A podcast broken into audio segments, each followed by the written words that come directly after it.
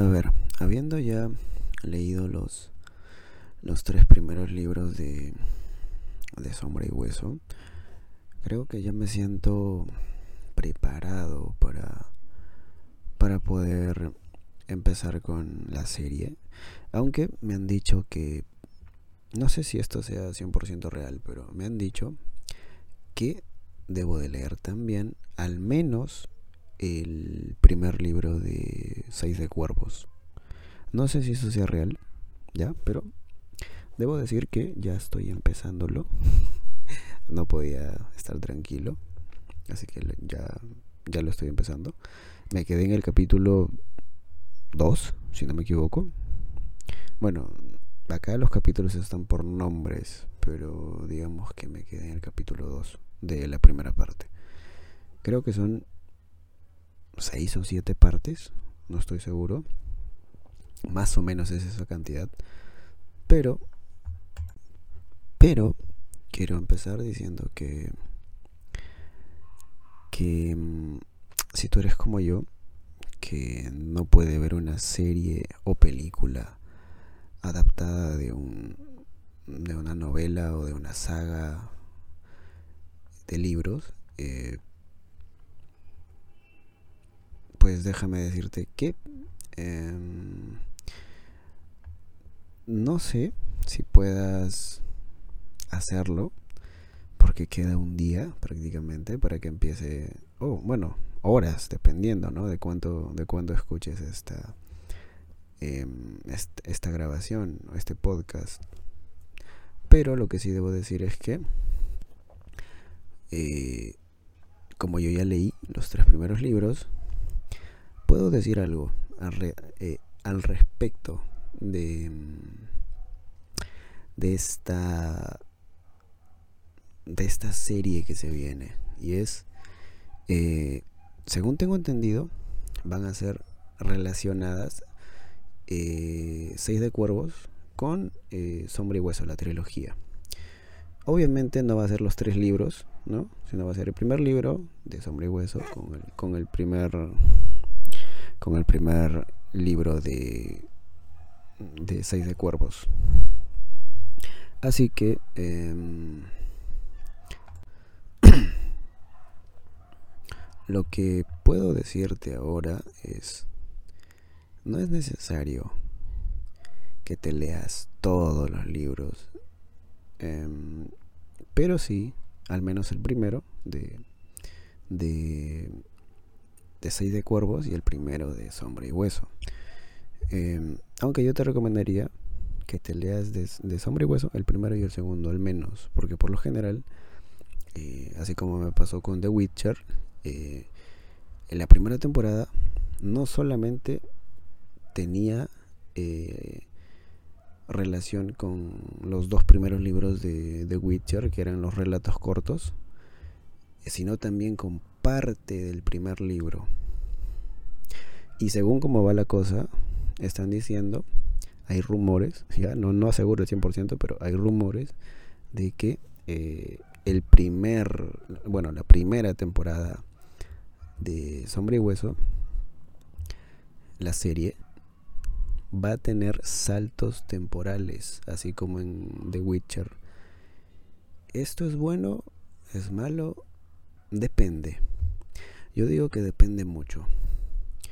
Porque, por ejemplo, en The Witcher obviaron varias cosas. Y varias cosas importantes de los relatos cortos. Incluso cambiaron algunas cosas que yo las vi sin sentido absoluto en la serie. Porque era como. Era como mezclar cosas que no tenían relación. Eh, y espero que no hagan lo mismo con, con esta serie que se viene ahora. Así que no sé cómo va a ser. No sé qué harán porque no es solamente no es solamente un libro, son dos y además ambos, según me dicen, son muy diferentes. Así que lo más probable es que harán saltos temporales, como ya dije, y no sé si eso sea bueno o malo, dependiendo de cómo lo hagan, pues puede que a las personas no les guste o puede que sí les guste, no lo sé. En lo personal, a mí no me gustó lo que hicieron con The Witcher. Claro, las escenas de, de las peleas, de las batallas, sí me parecieron fabulosas, pero la historia en sí no tenía sentido. Los saltos temporales hubieran sido... Para mí no, no, debió, no debió ser así. Debió ser diferente. Debió terminar con la batalla esa. Bueno, claro, la batalla, ¿no? De, en Sintra. Cosa que eh, hubiera sido como una especie de, de prefacio para que la segunda temporada empiece desde, desde que mm, Siri se va con Gerald y, Jennifer. Eh, pero como, bueno, como refugiada. Bueno, no sé si hayan leído esa saga, pero a mí me encantó. Y hasta ahora la recuerdo. Eso es raro ya que no suelo recordar libros en general.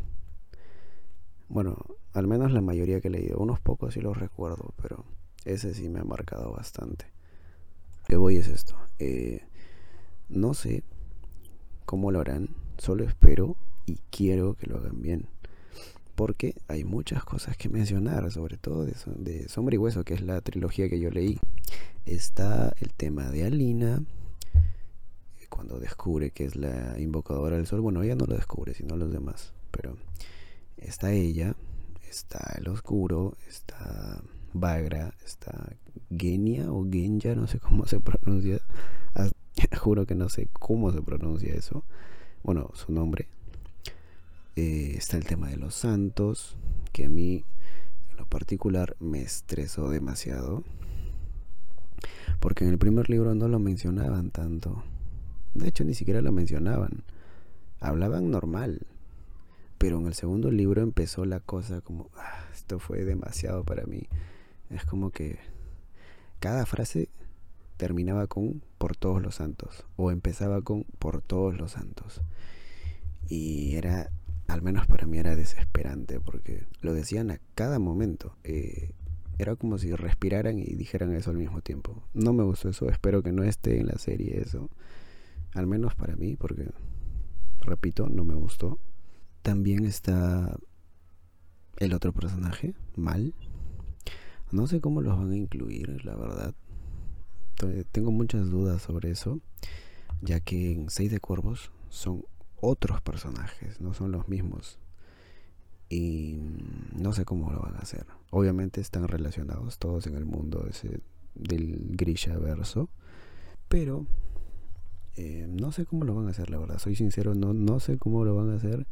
Espero que salga bien. De verdad, espero que salga bien. Porque hay mucha gente pendiente de, de esa saga, de cómo va a salir. Claro, el final del primer libro. No sé si sea igual en la serie, si tenga un final parecido o si mezclen el final del primer libro con el final de Seis de Cuervos, que no lo he leído todavía pero no sé cómo lo van a hacer. Hay muchas cosas por hablar, la verdad. O sea, soy sincero. Eh, también está el tema de los eh, de los amplificadores. Eh, el ciervo, el dragón de hielo, creo que era. Yo le digo el ave fénix. No sé si, si ustedes también le digan así, pero literalmente era un ave de fuego. es decir, el ave fénix. Pero mm, no sé cómo van a hacer con ese tema. No sé qué cosas tenga Seis de Cuervos porque no lo he leído todavía. Recién lo estoy empezando. Habrá, mm, habrá mucho que ver. No, ni siquiera sé cuántos capítulos va a tener la primera temporada. Espero que al menos tenga al menos 10 capítulos. Porque si tiene 7 u 8, eso va a ser un desastre. Así como así como la, la serie de del bestiario de Axlin, creo que es, o las memorias de Idun, creo, que uno de los dos es el nombre de la trilogía, pero eh, ya saben a cuál me refiero, Laura Gallego, a su trilogía, ¿no? Que sacaron su serie, yo no lo sabía, recién me enteré hace dos semanas, creo, y ni siquiera sabía que había serie. Y hay malas, malas, malas reseñas sobre la serie. Varios dicen que pudo haber sido mejor, que los capítulos eran pocos. Y espero que eso no sea, que ese no sea el caso de, de Sombra y Hueso. Espero, así como me imagino que todos ustedes también esperan lo mismo. Ahora quiero hablar sobre la trilogía. Voy a ser sincero, eh, en el primer libro, Alina no me gustó nada de nada. Nada de nada. Era como como esas princesitas en los cuentos clásicos, ¿no? En los de Disney y todo eso, que esperaban a que el príncipe aparezca y su vida se solucione y así. Bueno, Alina era exactamente igual, bueno, no literalmente, pero era exactamente igual, tenía la misma actitud, esperando a que todo se solucione a su alrededor y que todo salga bien, pero nunca movía un dedo. Siempre era mal ayudándola, o era el oscuro intercediendo por ella. Eh, claro que, bueno, el oscuro tenía sus planes, obviamente, pero eh, estoy hablando solo del primer libro. Eh, fue raro. Y más aún porque desde el primer capítulo te das cuenta de que la autora quiere hacer un triángulo amoroso sí o sí, como sea. Y eso, al menos yo lo vi innecesario, porque ya la trama en sí era interesante, porque había una especie de, de cortina, por decirlo así, llamada La Sombra, que dividía eh, Rabka con el océano, ¿cómo se llama? El no océano, si no me equivoco. Y la zona de los puertos donde están los mercaderes y era como que sí o sí tenían que pasar por ahí. Y cada vez que pasaba la gente morían algunos o la mayoría. Y no sé, a mí me pareció interesante. A pesar de que, bueno, a pesar de lo que hizo la escritora, en el primer libro, que más se centró en ese romance, entre comillas, o en ese triángulo amoroso. Eh, ¿Por qué triángulo amoroso? Porque también el oscuro se había implicado en eso, lo cual no le vi el sentido en el primer libro, pero lo que sí me gustó, y lo que me gustó bastante fue eh, lo del ciervo, no sé si lo recuerdan, de la manada de Morozova. Me recordó mucho a a lo ocurrido en, creo que era el cuarto, quinto libro de Harry Potter. No recuerdo en cuál exactamente fue, pero aparece un ciervo también, no sé si lo recuerdan. Ya, me recordó al menos la escena en la cual aparece el ciervo. Me recordó mucho eso. Fue similar. Eh, no me molestó, pero sí fue como un flashback inmediato. Y es como que, no sé, yo la noté a Lina, yo la noté un poco tóxica, la verdad. Eh, porque era como que le gustaba mal y él ni cuenta. Y no quería verlo con otra chica y nada de eso. O sea, eh, no recuerdo exactamente cómo fue las primeras escenas, pero era algo así. Como que ella quería algo con él, pero no se lo decía. Y cuando la veía con, cuando lo veía con otra con otra chica, pues era como que explotaba literalmente y no sé, me pareció un poquito tóxica la verdad. La Alina de ese primer libro. Y luego pues ocurren las cosas, ¿no? Lo del lo del oscuro, el beso y todo eso, no sé si lo recuerden.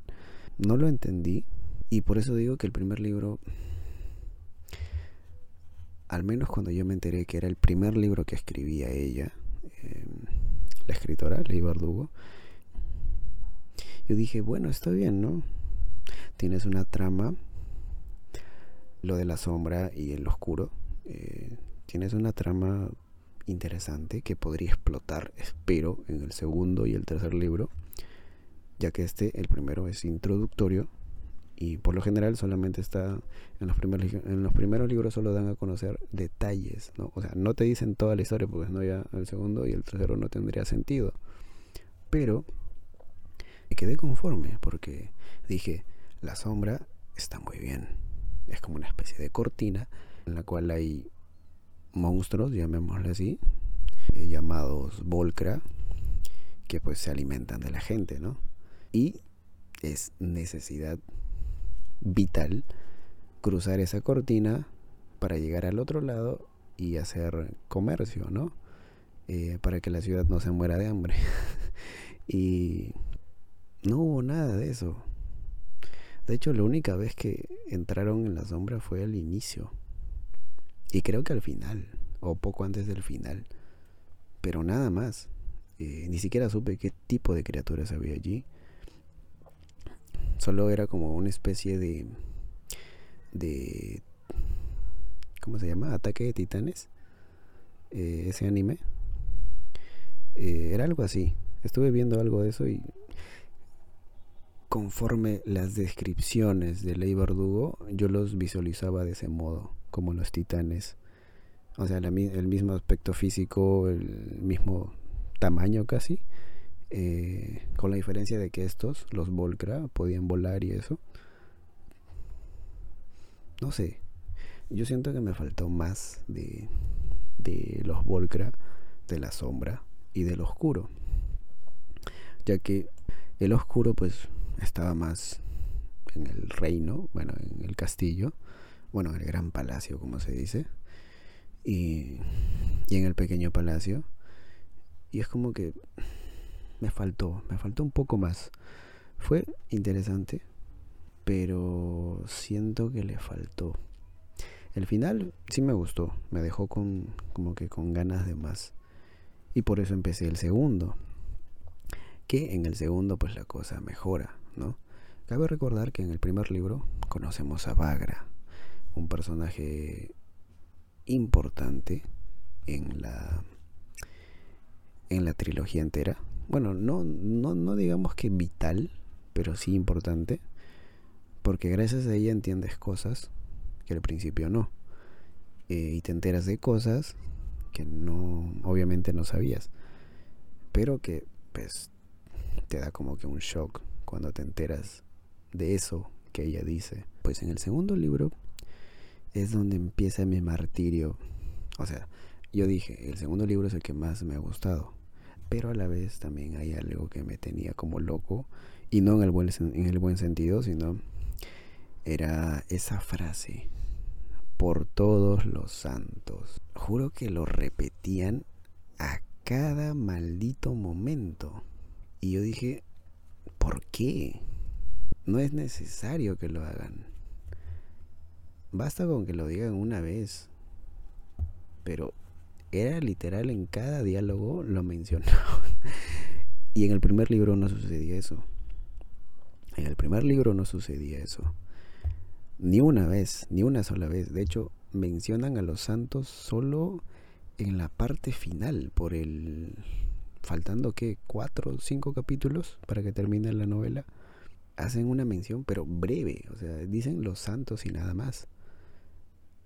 Pero en el segundo libro lo mencionan demasiadas veces. Para mi gusto, demasiadas veces. Creo que eso fue lo que menos me gustó de la segunda novela. Porque lo demás sí estuvo bien. Conocemos a Sturmont, Stur. Ya no voy a decir su nombre. Eh, conocemos a él, que después resulta ser Nikolai, eh, mi personaje favorito de toda la trilogía. Y me imagino que también el de la mayoría de las personas que han leído esta trilogía. Eh, buen personaje, el único Nikolai, el mejor de toda la trilogía. Claro, Bagra también está ahí, pero yo diría que varios escalones abajo. Genia o Genya también varios escalones abajo. Lo que sí digo es que aquí es donde, bueno, se sabe un poco más de los amplificadores, ¿no? El primero fue el ciervo en el, primer, en el primer libro, incluso te lo dice en la portada. Claro, tú no lo entiendes porque no has leído nada todavía, pero cuando terminas el primer libro te da el, el... Es como que entiendes el significado de la portada. En el segundo libro pasa lo mismo. Nadie lo ha notado tal vez, pero hay un dragón de hielo ahí. En el tercer libro, pues hay un ave de fuego. Y es literalmente lo que sucede en, en, la historia. Y mm, no sé, yo... Fue el libro que más me gustó, el segundo. Pero también siento que a la escritora le falta un poco sobre batallas. Em, no digo que haya estado mal las batallas. Como por ejemplo cuando se enfrentan a, al dragón de hielo. Fue demasiado rápido para mi gusto. Fue muy brusco. Eh, necesité un poco más. Ya que era una criatura poco vista. Casi mitológica. Y fue demasiado sencillo de derrotar. Al menos desde mi punto de vista. Pero aún así, pues digamos que era un amplificador, ¿no? Y la función de los amplificadores es, como su mismo nombre lo dice, amplificar, en este caso, el poder de su poseedor, que es Alina. Eh, ya tenía dos, tenía el ciervo y tenía el dragón de hielo. Solo le faltaba uno, que era el ave de fuego. Pero la frase esa de por todos los santos. Hasta ahora, literal, estoy harto de esa frase, a pesar que ya terminé la trilogía. Aquí es donde, pues no sé, creo que Nicolai, ¿cómo, es esa frase? Eh, se roba el show de, toda la novela. Eh, siempre con diálogos acertados, divertidos. Eh, por momentos me recordó a me recordó al príncipe encantador de, de la película Shrek. Era literal similar, sobre todo en la escena en la que bailan, hablo de la película, eh, en el cual él como que sabe qué es lo que quiere la gente, ¿no? Con Fiona cuando está de, de princesa y ella como, como que no le gusta. Ya pasa algo similar en la novela. Eh, solo que en este caso a Lina pues sí le gusta. Bueno, no es que sí le guste, es como que simplemente lo acepta y ya. Luego se enteran de que Nikolai es pues el heredero de todo el reino de Rapka, eh, junto a su hermano Vasily. Que déjenme decir que Vasily también me gustó, muchas personas que ya han leído la trilogía lo deben odiar, incluso detestar, porque es un inútil. y lo acepto, es un inútil. Pero esa es su función. Su función de ese personaje, de Basili, es ser inútil. Y lo hace muy bien. Por más gracioso que suene, lo hace muy bien. Literalmente lo hace muy bien. Es un inútil al 100%. Y por eso digo que me gusta, porque si su papel es ser inútil lo hace bien, perfecto. Incluso es insoportable. Por eso digo que es uno de los que más me gustan. Bueno, no de los que más me gustan, pero sí de los que me gustaron de la trilogía entera. Eh, lo hace muy bien, así como, como Joffrey, el, el hijo de Cersei Lannister, que es una basura completa ese, ese, ese mocoso, pero lo hace perfecto, o sea, es es su rol, es ser villano y lo hace muy bien. En este caso, Basili es un inútil, prepotente igual que su padre, y lo hace muy bien. Por eso a mí me gustó. Otras personas deben pensar diferente, ¿no? que lo odian y ya, pero yo digo que fue un buen personaje y me gustó. Y pasa algo con Basili, algo que quizás el 99.9% de de personas que leyeron la, la trilogía habrán celebrado. Y es que Basili muere. No voy a decir cómo, pero muere. y también te enteras de lo que dice Bagra. Y Bagra dice que pues el oscuro es su hijo. Yo no lo podía creer. Y aquí es donde mal... Mm, ¿Cómo decirlo? Eh, sufre un cambio. Al menos de comparándolo con el primer libro, sufre un cambio enorme. Curiosamente, acepta que está enamorado de Alina. Y a la vez, Alina, pues parece que está en una especie de, ¿cómo llamarle? No relación, sino como, como un flirteo o algo así con el oscuro, ya que pues pasan más tiempo juntos y todo, ¿no? Y es como que empieza a empieza a,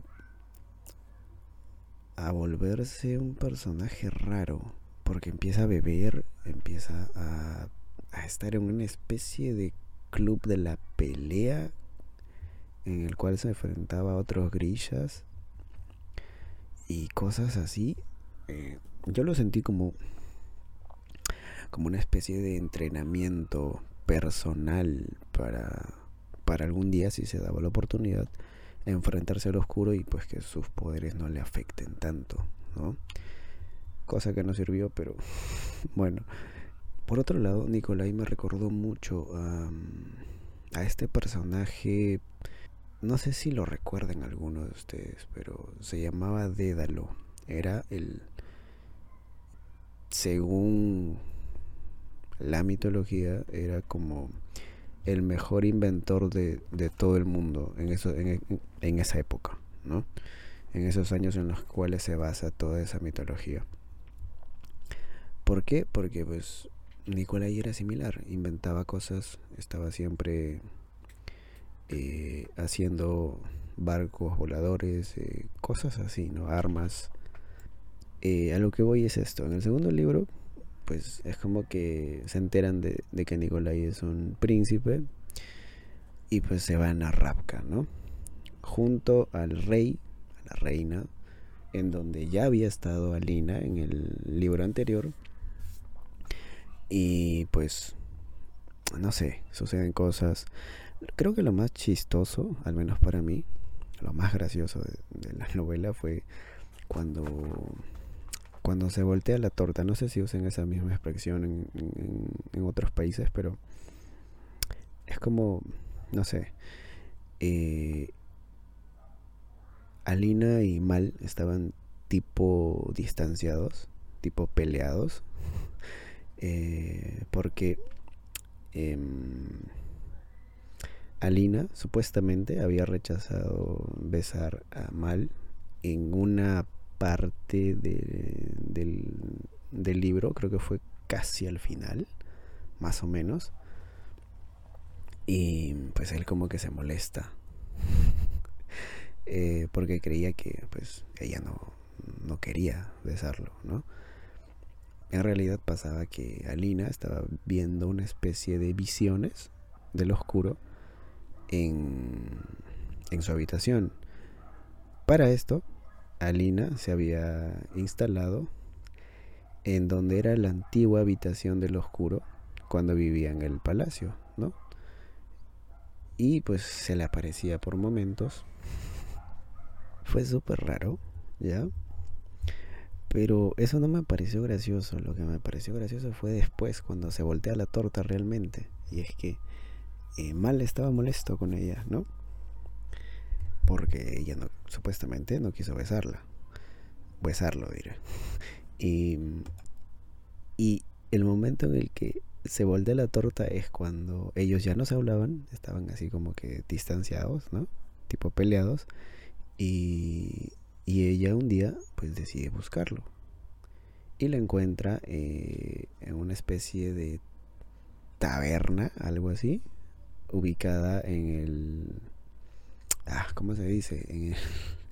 En, la parte baja, ¿no? De, del castillo, si no me equivoco, donde estaban los, los, los sirvientes y todo eso.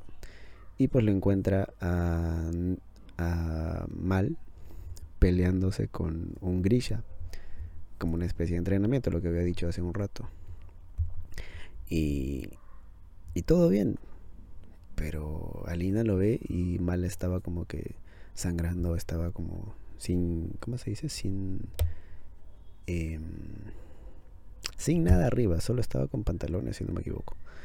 Eh, y es como que se impresiona y Mal logra vencer, logra derrotar al grilla y pues ella va a intentar ayudarlo, pero para eso estaba otro personaje que es de los que al principio me caían mal, pero luego me cayeron súper bien, que era Soya, o no sé cómo se pronuncia, ¿ya? Yo le digo Soya, pero estaba ella. Y aparece al lado de Mal. Y le da un beso. Es decir, Soya besa a Mal.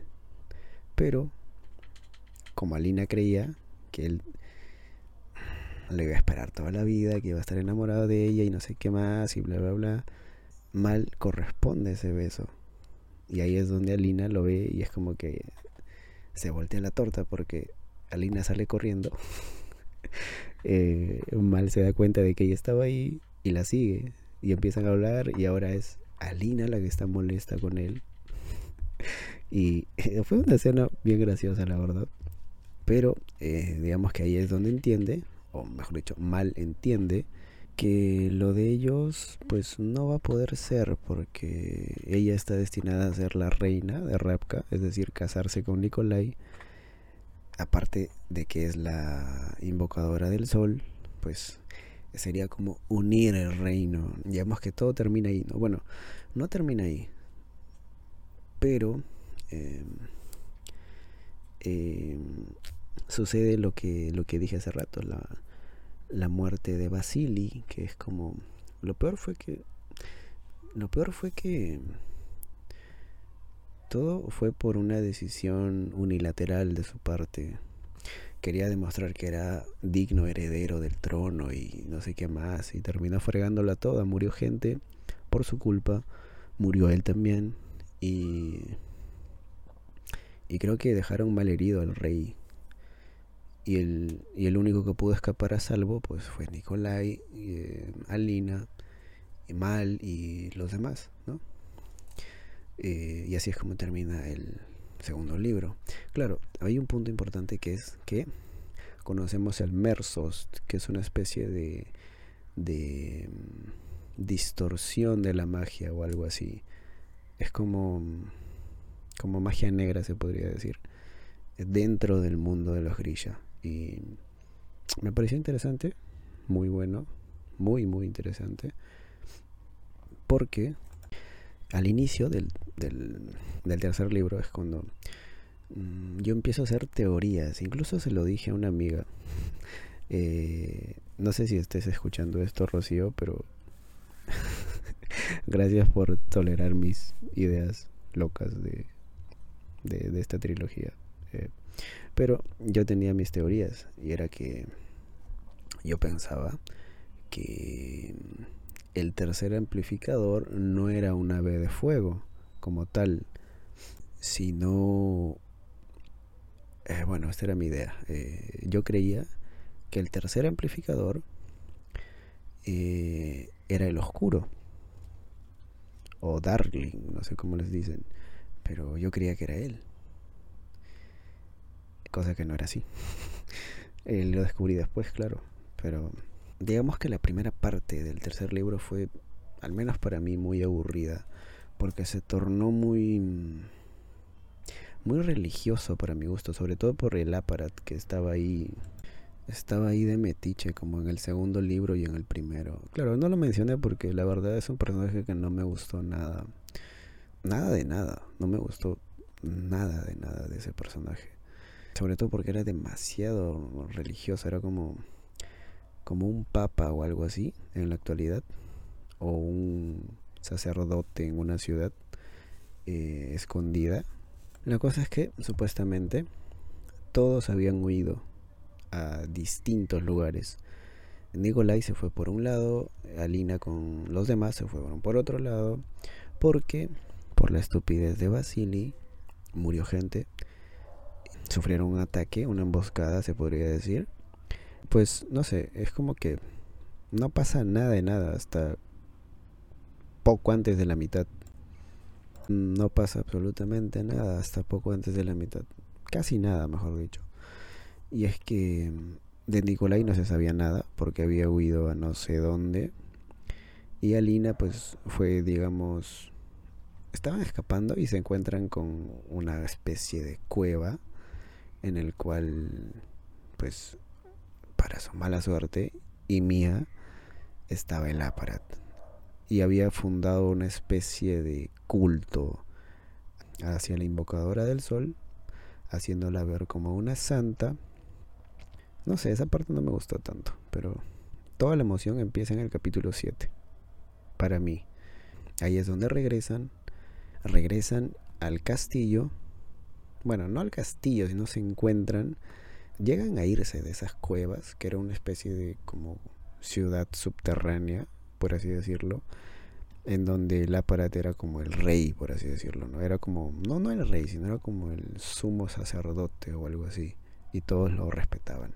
Creo que muchas personas disfrutarían demasiado de, ese capítulo 7, porque se hace justicia con Genya, o Genya, sobre todo eh, por cosas que suceden en el segundo libro, como por ejemplo lo del oscuro y la orden que le dio a Genya, o Genya. Y yo sé que me estoy olvidando de cosas, detalles que ahora mismo no los tengo, pero quizás cuando termine de grabar y publicar este podcast lo recuerde. Siempre me pasa eso, no sé. Espero no ser el único. Pero, em,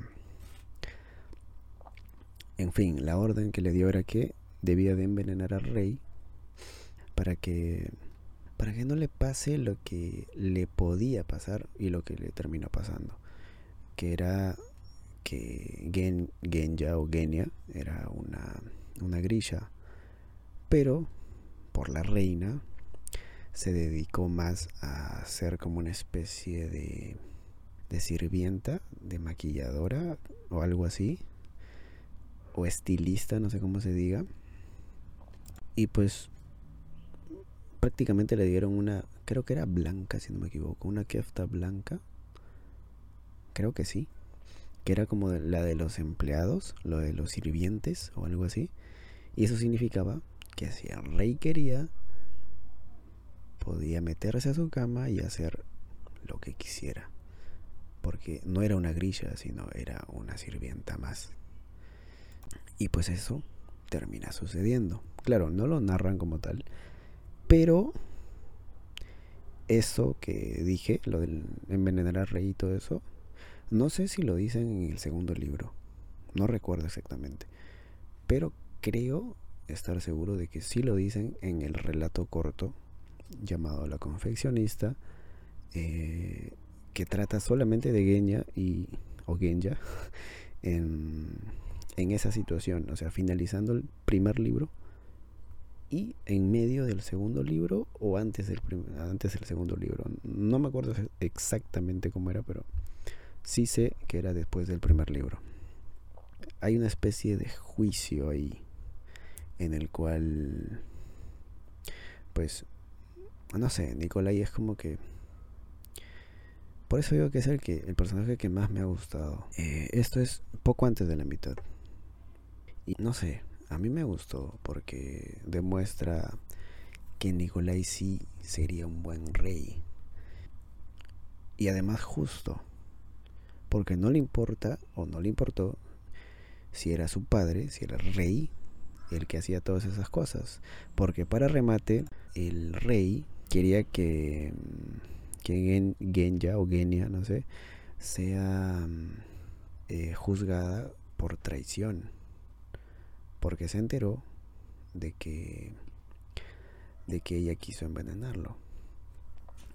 Yo creía que al final eh, Alina y Nikolai terminarían juntos, eh, mal con Soya, pero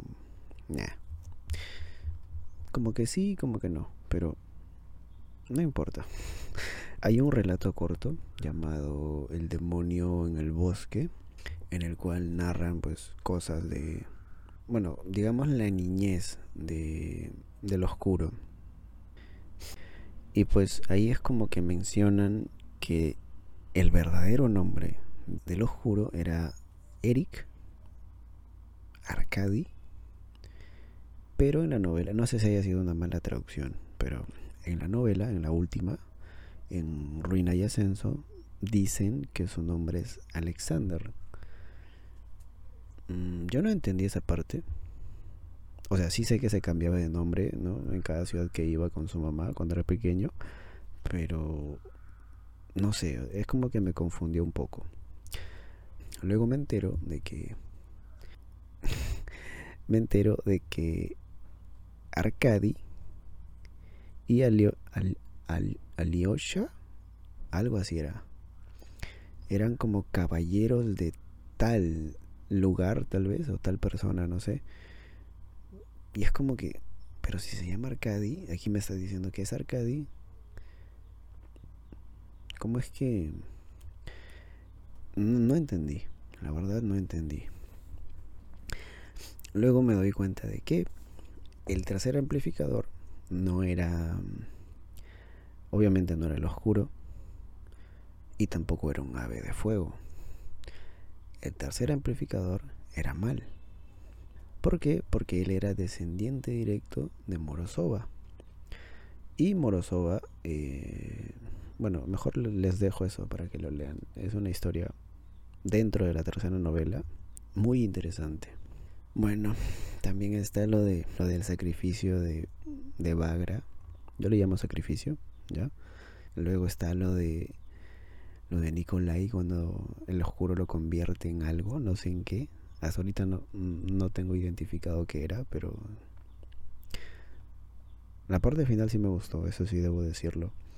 Eh, porque parece más el oscuro, cosa que no había sucedido en el segundo libro en el primero, un poco tal vez, pero en el, en el segundo prácticamente nada, más que una o dos veces exagerando. Y en el tercero pues estaba, estaba siguiendo la misma, la misma rutina, digámosle así. Pero pues el final fue muy bueno. Hubo una batalla final que ya necesitaba una. Creo que el último capítulo Em, no sé cómo decirlo. Bueno, uno de los últimos capítulos fue... Incluso lo dije, no sé si, si me sigan en, en Goodreads. Para terminar esto, quiero, quiero decir algo. Em, no sé si se habrán dado cuenta, pero en lo que he dicho, en todo lo que he dicho, del segundo libro, del tercer libro, no he mencionado ni una sola vez a la sombra. No sé si se habrán dado cuenta. Al oscuro, pues un par de veces, ¿no? en la parte final del tercer libro. Y en el segundo libro creo que solo una vez o dos aparece. Y es porque realmente es así. Por eso es que dije que, que no. que no me. que esperaba más. Me ha gustado la trilogía. Pero sinceramente, si hubiera cambiado unos detalles, creo que incluso hubiera sido mejor de lo que ya es. Al menos ese es mi, mi punto de vista. Sobre todo porque, a ver, hizo lo que yo quería que sucediera, que es matar a Mal. Bueno, matarlo entre comillas, ¿no? Pero creo que más allá de eso, creo que la sombra pudo haberse haberse explotado más en toda la en toda la trilogía. Incluso yo veía como en esas teorías que le dije a, a, mi amiga Rocío que yo esperaba una pelea final entre Grishas y el Oscuro, pero pero claramente no sucedió eso. Fue algo bueno, fue algo similar, pero a la vez no, no como yo esperaba. Estuvo bien la batalla final, pero yo esperaba algo más, la verdad. Estuvo bien mm, los detalles, sobre todo ese ambiente en el que se basa la, la historia, que es una especie de Rusia en, este, en fantasía bueno, al menos yo no había visto algo así o no había leído algo así antes. Y en ese sentido sí me gustó, fue algo fue algo nuevo para mí. Repito, no, no, no sé cómo vaya a salir la serie, no sé qué vayan a hacer, pero de verdad espero que no arruinen todo. Hay mucho material que incluso podrían explotar más que la escritora, la sombra, el oscuro, los amplificadores, todo eso podría ser muchísimo mejor, pero depende de los de los guionistas, de los escritores de la serie, no sé. No sé si Ley Bardugo estará relacionada directamente, si estará en, en, la, en la producción tal vez, no sé. Pero espero que no lo arruinen. Antes de irme, debo decir dos, dos cosas. La primera, voy a leer sí o sí, bueno, voy a continuar leyendo hasta terminar Seis de Cuervos y Reino de Ladrones. Así que no voy a ver la serie hasta terminar esos dos libros, o al menos el primero. Y la otra cosa que quería decir es lo siguiente. Quiero recomendar un libro. Yo sé que no, no debería de hacerlo, pero voy a tratar de, de que eso sea constante en cada, en cada episodio que vaya publicando, porque voy a grabar más, más seguido. Eh, y este libro se llama El Atraco. Es del escritor Daniel Silva, creo que es estadounidense si no me equivoco. Es el número 14 de su saga muy conocida, tal vez para los que no leen mucho este género, eh, no les resulte nada eh, familiar, pero es del género del suspense y la saga se llama Gabriel Alon. Es una especie de detective, ¿ya? Bueno, no, no detective, es como un espía, ¿ok? Y la sinopsis es la siguiente.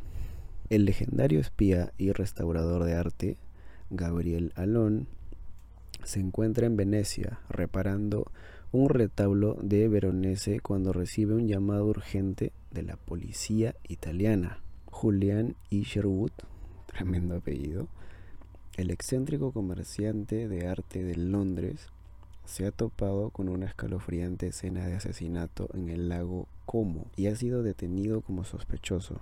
Para salvar a su amigo, Gabriel debe localizar a los verdaderos asesinos y realizar una simple tarea, encontrar la pintura más famosa del mundo ahora desaparecida. Y citan un texto muy interesante que es, a veces la mejor forma de encontrar una obra de arte robada es robar otra. Continuando con la sinopsis, el hombre muerto es un espía británico caído con un secreto ha estado traficando obras de arte robadas para venderlas a un misterioso coleccionista. Entre esas pinturas se encuentra la obra de arte más emblemática del mundo, la gloriosa Natividad con San Francisco y San Lorenzo de Caravaggio. Gabriel se embarca en una arriesgada búsqueda para encontrar y recuperar el Caravaggio y conocer la identidad del coleccionista.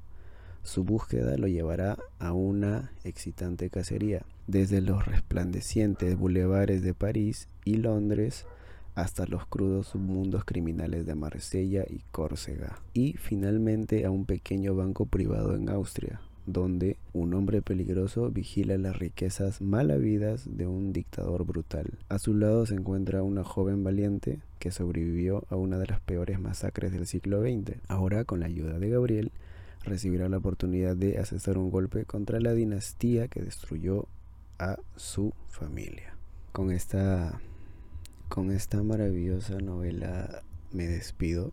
Espero que, puedan leerlo si es que, si es que pueden conseguirlo. Ya saben, em, mis redes sociales están en la descripción del mismo episodio que están oyendo. Sin más que decir, yo me despido y espero que nos encontremos en una nueva oportunidad. Si es que el ruido que abunda por aquí y las condiciones me lo permiten. Eh, hasta pronto.